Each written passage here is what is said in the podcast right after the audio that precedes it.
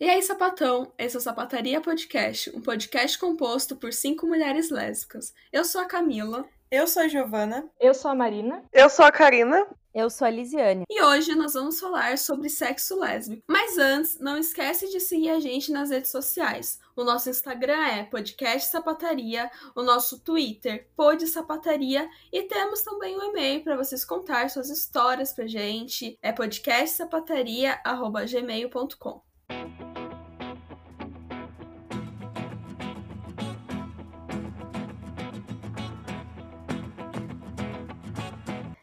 Então, como faz parte da nossa vida também a parte sexual, que todo mundo gosta de um carinho, coisa e tal, a gente decidiu falar sobre a nossa sexualidade, sobre o sexo que a gente faz.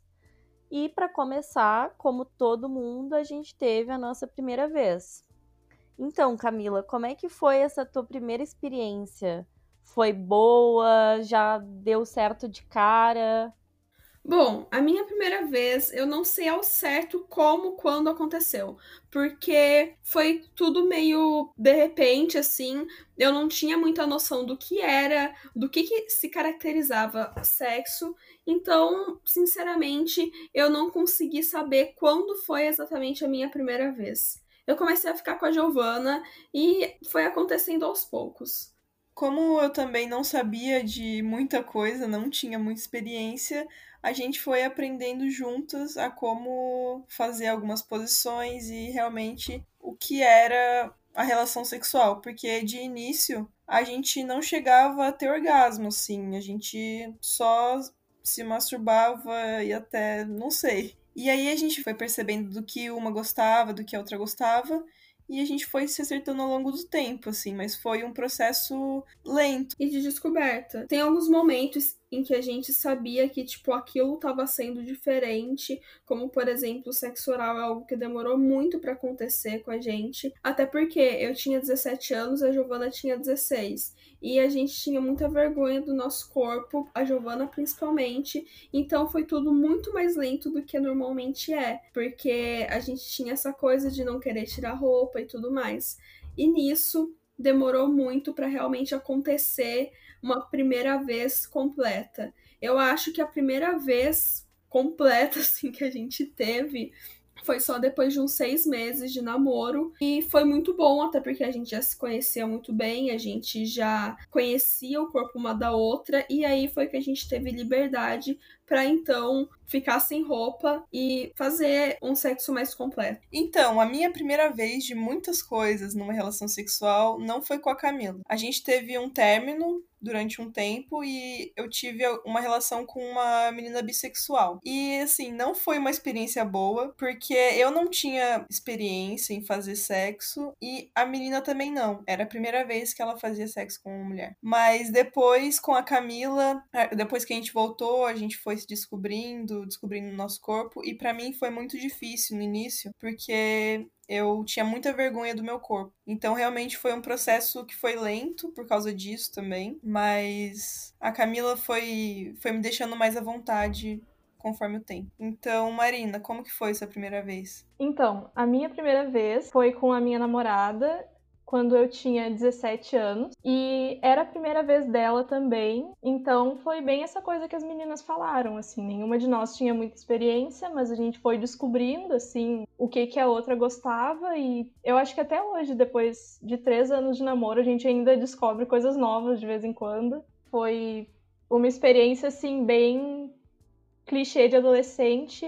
Eu na época eu já falei aqui que eu tava um pouco desesperada, assim, eu sentia que eu estava atrasada porque eu já tinha 17 anos, então eu era velha demais. E hoje em dia eu percebo muito que isso é uma grande bobagem, né? Tipo, cada um tem seu tempo, mas enfim, na época eu tinha esse pensamento e também, como eu tinha um relacionamento à distância, foi uma coisa que a gente estava esperando muito em todo aquele período. Quem já namorou à distância sabe muito bem como é que é. Então era uma coisa que eu tava muito ansiosa para acontecer, mas quando aconteceu foi super natural e no final deu tudo certo. E tu, Karina, como que foi para ti? Então, para mim o sexo sempre foi um motivo de insegurança e nervosismo, sabe? Porque as minhas outras relações antes mesmo de eu me descobrir bissexual, lésbica, eu sempre imaginava um sexo totalmente falocêntrico, né? Então, tipo, nas minhas experiências lésbicas, a primeira foi quando eu era bem nova até, tinha uns 17 anos, acho que no máximo eu tinha uns 18. E foi com uma menina bissexual também, assim como a Gi. E foi complicado porque era a primeira vez dela com uma menina também. E acabou que foi algo bem superficial, assim, foi uma coisa bem básica, mas que de certa forma, assim, me ajudou um pouco a ver que, sei lá, era aquilo que tinha que ser, é aquilo que eu gostava, entendeu? Aquilo que eu queria explorar mais foi bastante estereotipado, né? Ela me via mais como a que tem que fazer tudo. E foi bem assim, bem tipo de adolescente também se descobrir e tal. Mas foi algo que me deu bastante nervosismo, sabe? Até hoje, assim, eu tenho certas inseguranças com o meu corpo e até hoje o sexo é, na verdade, o percussor, assim, dessa insegurança, mas a gente vai quebrando conforme vai o tempo, né? E depois disso, eu comecei a namorar, e aí foi quando eu vi como era uma parte do sexo ainda, sabe? Tipo, acho que na minha vida são poucos momentos que eu consigo vivenciar um sexo lésbico de verdade, porque é sempre cheio de estereótipos, sempre cheio de heteronormatividade. Agora que eu tô conseguindo explorar mais ideias e me sentir livre para poder me relacionar com as mulheres certas, de certo modo. E pra ti, Lizzie, como foi? Nossa, então, eu era adolescente, tinha 15 anos, quando eu conheci a minha primeira namorada. E acho que a experiência é um pouco parecida com a da Gi e da Camila, porque a gente tava se descobrindo completamente, assim. Eu lembro que a gente tinha uma questão muito forte de estabelecer certos limites, assim. A gente tinha muita curiosidade, uma pelo corpo da outra, uma pelo que a outra sentia mas de alguma forma queria ir deixando que, que a gente descobrisse as coisas passo por passo, assim, parte por parte do corpo.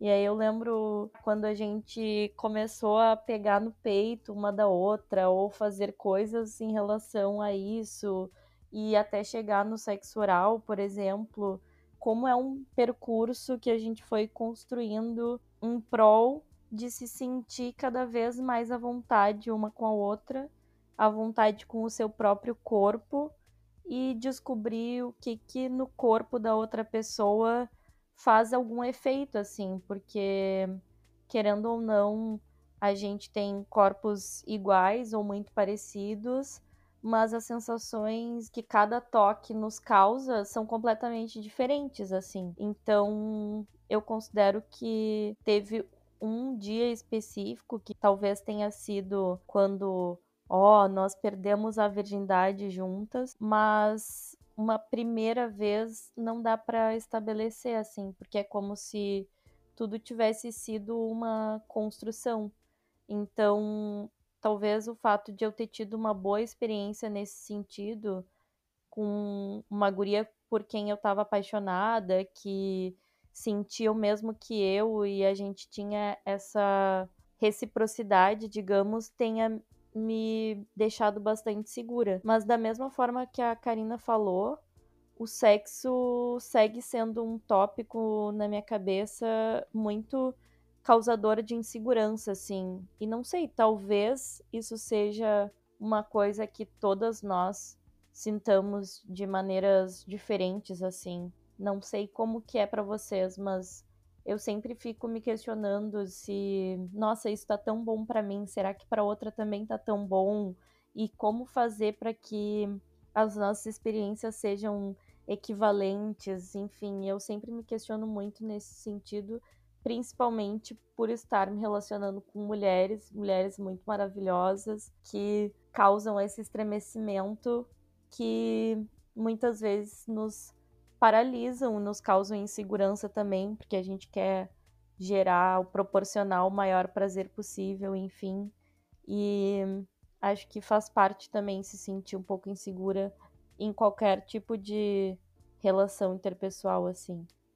Então, e quando a gente pensa em virgindade ou como perder a virgindade, tem toda uma ideia pré-estabelecida na sociedade que leva muito em consideração a penetração, leva muito em consideração a relação homem-mulher e, sei lá, o rompimento do ímen. Pelo menos eu pensava muito sobre isso e as implicações disso e como a minha primeira vez tinha que ser com, segundo a minha mãe, um homem especial e tal. É, esse lance do rompimento do ímã tem toda aquela preocupação de meu Deus, vai sangrar e tudo mais.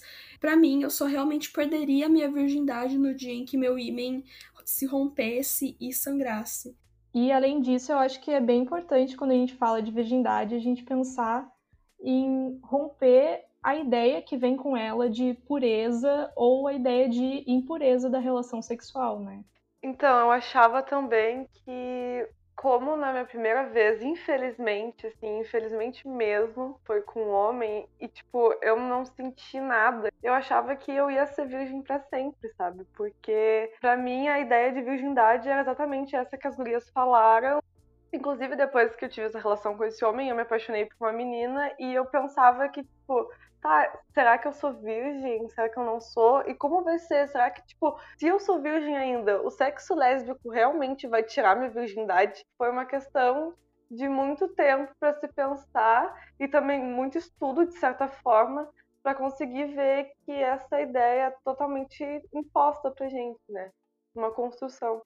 Então, e quando a gente começa a nos relacionar, como nós estamos sem experiência nenhuma, obviamente, a gente não tem nenhuma ideia de como se proteger e como proteger a nossa parceira numa relação sexual. E acaba que, mesmo adultas já, a gente tem pouco acesso à informação de saúde sexual da mulher lésbica. Na ginecologia também é bem complicado ter essas informações. Então a gente vai falar um pouco sobre essas questões de saúde sexual. Como sugestão, para além dessa nossa conversa, tem os vídeos da Kim Balaye no YouTube que ela fez sobre saúde sexual da mulher lésbica e é bem ilustrativo, assim, vale a pena ver. Então, gurias, como a Lizzie disse, esse é um assunto que é de difícil acesso. Muitas escolas, por exemplo, nem falam em saúde sexual e muito menos na saúde sexual de mulheres lésbicas.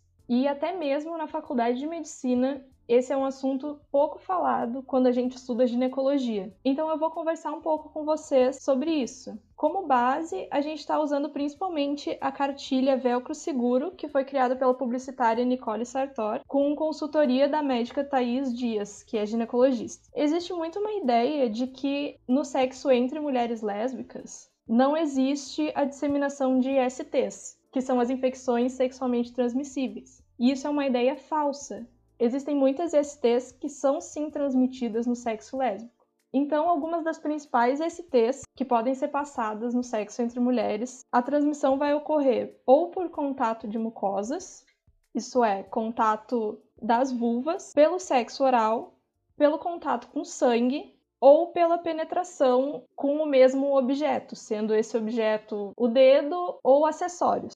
Então, algumas das principais são o epigenital, que vai mostrar o aparecimento de feridas e bolhas, e ele é transmitido pelo contato de mucosa, pelo sexo oral e também pela penetração o HPV, que é transmitido pela mucosa, pela penetração, e é uma das doenças que vocês podem até conhecer, porque teve a vacina para adolescentes, e é importante também que as meninas lésbicas sejam vacinadas, não só as meninas heterossexuais. A hepatite B, que tem como principal contágio a transmissão sexual, isto é, vai acontecer pela troca de secreções sexuais, seja por contato de mucosa, por penetração, e também a hepatite C, que vai ser transmitida principalmente por contato com sangue, por contato de feridas nas mãos, por exemplo, se a outra menina estiver menstruada ou tiver alguma ferida na região genital ou no canal vaginal. Também a sífilis, que vai ser transmitida pelas quatro formas, por mucosa, sexo oral, contato com sangue ou penetração. Também o HIV. Existe muito essa crença falsa de que não é transmitido entre mulheres, muito disseminada pelo preconceito de ter sido considerada por muitos anos uma doença de homens homossexuais e ela pode sim ser transmitida entre mulheres, principalmente pelo contato de secreções sexuais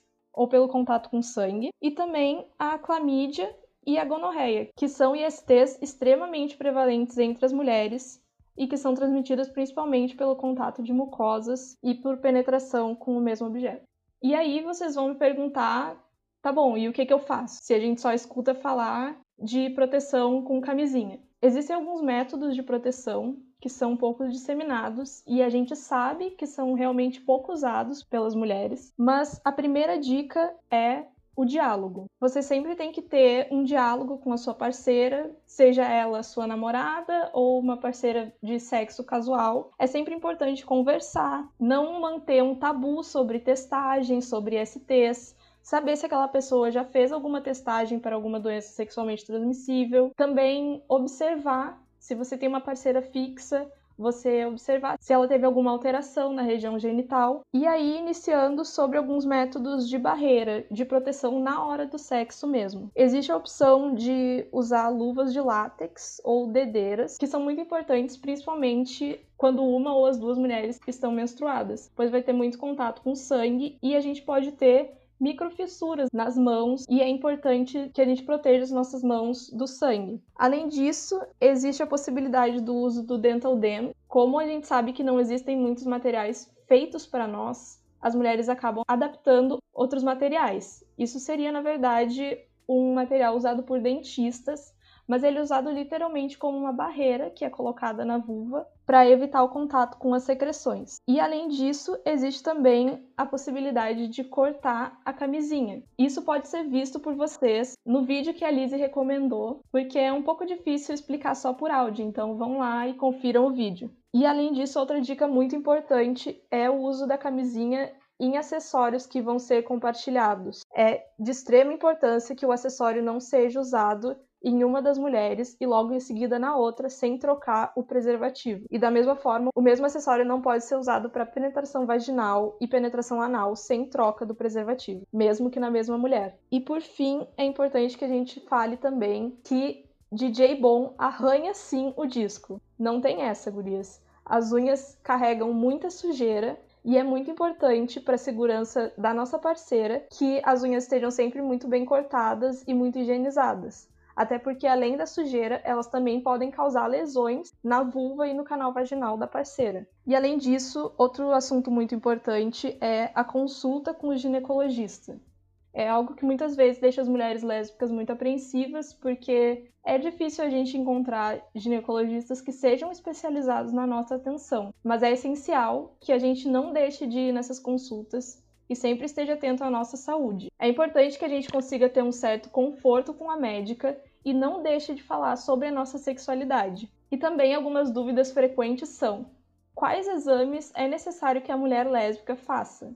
A mulher lésbica, bem como a mulher heterossexual, tem que realizar a mamografia a partir dos 40 anos e tem que realizar o Papa Nicolau a partir dos 25 anos. O Papa Nicolau, que também é conhecido como pré-câncer, é um exame preventivo do câncer de colo de útero e ele deve ser realizado por qualquer mulher acima de 25 anos que já teve relação sexual com penetração. E por fim, vocês também podem sempre ir num posto de saúde, está disponível pelo SUS, as testagens rápidas para as hepatites, para sífilis e para HIV. São aqueles testes bem rapidinhos que só se faz um furinho no dedo e praticamente não dói e é muito simples e já tem o resultado na hora. Além disso, para algumas ISTs é necessário a consulta com o ginecologista mas é sempre importante ter as suas testagens em dia. E para o caso de não se ter uma parceira para dividir todas essas preocupações de proteção, que são sempre muito importantes na hora do sexo, a gente não pode esquecer também do nosso alto amor, de bater uma boa siririca, porque a masturbação talvez seja a forma como a gente tem para descobrir do que, que a gente gosta, né? qual parte do nosso corpo mais nos estimula, qual é a parte que nos excita. Então, quando eu descobri a masturbação, foi muito antes de eu transar a primeira vez. Foi muito importante para mim e acredito que a gente tenha que tirar um pouco do tabu da masturbação ainda, sabe? Porque por mais que a gente tenha vida sexual ativa e transe com outras mulheres, compartilhe esse momento, eu acho sempre importante o um momento íntimo com a gente mesma, sabe? Bem nessa ideia de manter um amor por si mesma e saber exatamente do que a gente mais gosta, assim. E eu acho que mesmo quando se tá em um relacionamento, é super saudável, assim, às vezes dá uma ciriricadinha, né? Não significa que a pessoa tá infeliz com o relacionamento nem nada. Significa que a pessoa gosta do próprio corpo, gosta de, de brincar com isso e gosta de sentir prazer, simplesmente. Bom, para mim a masturbação foi o que aconteceu um tanto quanto tarde. Eu fui me masturbar pela primeira vez, eu tinha 16 anos, e para mim, tocar no meu próprio corpo era algo muito estranho. Eu não tinha noção do que fazer e tudo mais, e também eu tinha um certo receio quanto a isso. Não era por questão de religião, até porque minha família nunca foi religiosa, era mais uma questão minha mesmo. E eu acho que outro fator que é muito relevante nessa situação é que até então eu só tentava ver como algo excitante homens, e aquilo não me causava nada. E no momento em que eu me deparei com uma representatividade lésbica, mesmo que não seja tão representativa assim, eu comecei a sentir coisas que até então eu não tinha sentido. E no momento em que eu fiquei com uma garota e a gente se pegou assim um pouco mais, a mais do que eu já tinha feito com qualquer pessoa, qualquer garoto, qualquer outra mulher, foi aí que me despertou essa vontade. Então eu costumo dizer que masturbação para mim foi algo que aconteceu bem mais tarde do que com a maioria das pessoas. Afinal, né, eu já tinha 16 anos e eu nunca tinha me tocado. Karina, para você, como que foi isso? Então, para mim foi algo bem diferente, assim, pela, pelo ponto de vista do da Camila, porque para mim a igreja foi muito impactante assim na minha vida. Eu já falei bastante sobre isso aqui nos episódios. Eu via como um ato sujo, como um ato tipo que eu não precisava e não podia fazer, porque de certo modo para mim era errado. Eu não podia ter me sentir prazer assim comigo mesma, porque aquilo ali para mim era um ato profano e pensar sobre isso me fazia me sentir suja, me fazia me sentir pecador. E eu acho que começou esse essa descoberta, essas experiências quando eu tinha uns 17 anos, para mais até, porque antes eu fazia isso e sentia que eu estava fazendo algo errado. Eu sentia que estava fazendo algo que eu ia ter um julgamento e de certa forma sempre foi muito tabu para mim eu acho que pela instituição e por tudo que eu passei também, tipo, dentro da igreja e fora, demorou muito tempo para eu conseguir realmente ter esse ato e ver que é um ato natural. E demorou muito, assim. E eu penso que até hoje em dia é bem complicado, assim, eu ter essa, essa, esse tipo de conversa. Eu acho que para conversar mesmo sobre isso abertamente, sem medo de ser julgada, etc., é a primeira vez aqui assim, que eu vou falar para bastante pessoas. E, e, é um tabu, assim, que eu tento quebrar durante todos os dias, assim. Também pelo fato de que, tipo, quando eu namorei, era muito difícil fazer isso e quando eu fazia e fala, conversava ou só comentava com a minha ex-parceira, ela achava que era errado, que eu tava, tipo, menosprezando o que ela fazia comigo, sendo que, exatamente como a Lizzie falou, Tipo, não importa se você tá numa relação ou não, é importante e essencial você conhecer o seu próprio corpo para desvendar uh, as coisas que você gosta, o que você quer no sexo, enfim.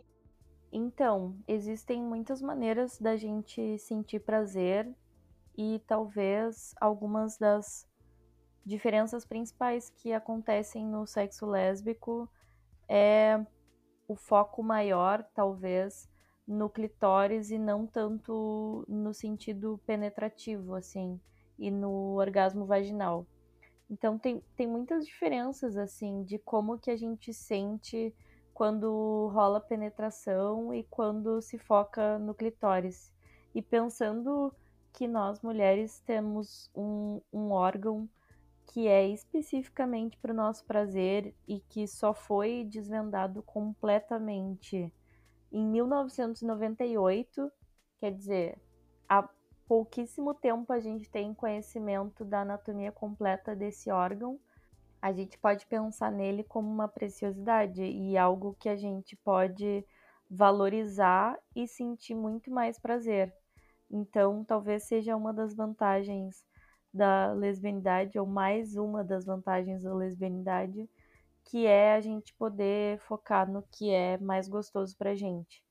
E pensando que a nossa base e o nosso conhecimento sobre sexo foi construído a partir da heteronormatividade, a gente corre muito o risco de acabar caindo nessas relações de poder que não são para existir numa relação lésbica e que fazem permanecer essa ideia de que alguém sente mais prazer do que outra pessoa. Então, uma mulher é a que é ativa e outra mulher que é a passiva, que a gente discutiu até nos nossos episódios anteriores, e de como o sexo pode acabar refletindo isso e repetindo esses padrões que a gente quer, pelo contrário, não incentivar. E para a gente chegar nesse orgasmo ou num prazer mais intenso, porque o sexo não é só orgasmo, mas tudo que envolve ele, pelo menos na minha percepção, a gente tem algumas posições preferidas, talvez, e o estereótipo, a posição mais falada, com certeza, entre as lésbicas, é a famosa tesourinha acho importante dizer desde o princípio que não é uma posição fácil, nem sempre funciona. E para mim é uma delícia quando funciona, mas quando não funciona, tá tudo bem, a gente dá uma boa risada e parte para outra coisa, porque as gurias têm algumas experiências aí para dar que a gente entende que nem sempre é fácil e tá tudo bem. Como que é para vocês, gurias? A tesourinha. Então, para mim e para Camila, a gente tentava muito no início do relacionamento fazer, mas a gente conseguiu acho que duas vezes e depois não rolou mais. E eu acho que tanto devido à posição, que é um tanto quanto difícil, mas também pelo formato do nosso corpo, assim. Eu ouço muitos relatos de que a maioria das mulheres que me contam isso, né, que elas conseguem ter e tudo mais, coincidentemente são magras. Então eu acho que talvez tenha uma influência disso e eu acho que talvez tenha uma facilidade ali em alguns tipos de corpos. E pra gente na época foi bem frustrante, porque era a posição que mais se falava entre as lésbicas. Mas tipo, hoje em dia a gente sabe que é normal não conseguir e que bola pra frente. Tem diversas outras posições pra gente fazer. É isso, é normal.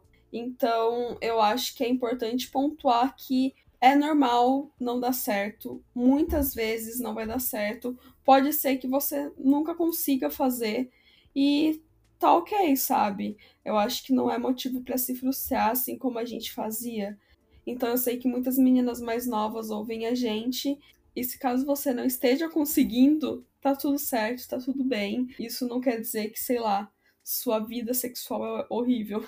E nesse sentido, como a gente vai construindo a nossa percepção sobre o que é sexo, é bem relevante de onde surgem as nossas referências de sexo lésbico e como é muito mais importante que, mais do que referências, a gente construa a nossa própria sexualidade, a nossa própria desenvoltura sexual, dependendo de com quem a gente está se relacionando. E eu sempre acho que com o tempo e quanto mais se relaciona com a mesma pessoa, mais interessante fica, mais gostoso fica em função dessa insegurança começar a ser desmanchada um pouco e a ideia de que a intimidade vai sendo construída. e o conhecimento sobre o corpo da parceira e sobre o seu próprio corpo naquela relação vai evoluindo assim. Então, sexo é muito mais do que dedada ou mais do que um orgasmo, é tudo que envolve de mente, corpo e coração nessa relação, assim. Para mim, como eu já disse antes, a ideia de sexo desde o início foi bem bem falocêntrica, né? Bem daqueles estereótipos que a gente já falou aqui. Eu acreditava fielmente em que acontecia isso, que as pessoas poderiam ser passivas e ativas ou relativas. Eu sempre me identifiquei como relativa, mas passei por um relacionamento onde eu tinha que só receber. Eu acho bem importante a gente quebrar esses paradigmas, quebrar esses tabus, porque sexo, para mim, pelo menos, é uma troca de energia, é uma troca de fluido e se não receber essa troca, é porque você não está se relacionando e se envolvendo da maneira completa. Então, eu acho muito importante que a gente consiga ter esse, essa troca, tanto de conhecimento, tanto de diálogo, tanto de, de informação, assim, com a parceira ou a pessoa com quem está se relacionando no momento, seja só sexual ou qualquer tipo de relação mas enfim, que isso possa te trazer um entendimento melhor acerca do outro e que possa entender o que o outro gosta, o que o outro não gosta, e que isso é tudo baseado, tudo construído na, no diálogo. E essa noção de sexo que a gente tem, pelo menos para mim, foi muito moldado a partir da pornografia. Eu não tinha nenhuma referência e a única referência que eu tive foi a partir desses vídeos. E hoje em dia eu consigo perceber nitidamente o quão nocivo a pornografia é para nós, para mulheres que estão envolvidas nesse meio, primeiramente, e para nós também, como mulheres, como pessoas consumidoras disso. Afinal, quando a gente consome aquilo, a gente acaba reproduzindo algumas noções de sexo no nosso dia a dia. E eles são, em sua esmagadora maioria, se não todas moldadas a partir do sexo heterossexual. Então aqui fica uh, apenas um preview de um próximo episódio nosso que é como a pornografia é nociva para todo mundo que está envolvido, para todas as mulheres que estão ali dentro. Então esse foi o episódio de hoje. A gente espera que vocês tenham gostado. E como indicação para o episódio de hoje, a gente indica a escritora Cassandra Hills que viveu durante a época da ditadura e teve todos os seus livros censurados porque era uma mulher sapatão escrevendo pornografia. Então, apesar de todos esses questionamentos que a gente está fazendo so sobre pornografia, uma coisa muito diferente é aquilo que a Cassandra Hills produziu e teve censurado justamente por ser uma mulher lésbica falando sobre a sexualidade que ela conhecia. E é muito interessante de ler, vale muito a pena pesquisar. Tem alguns livros disponíveis na internet e fica aí a indicação.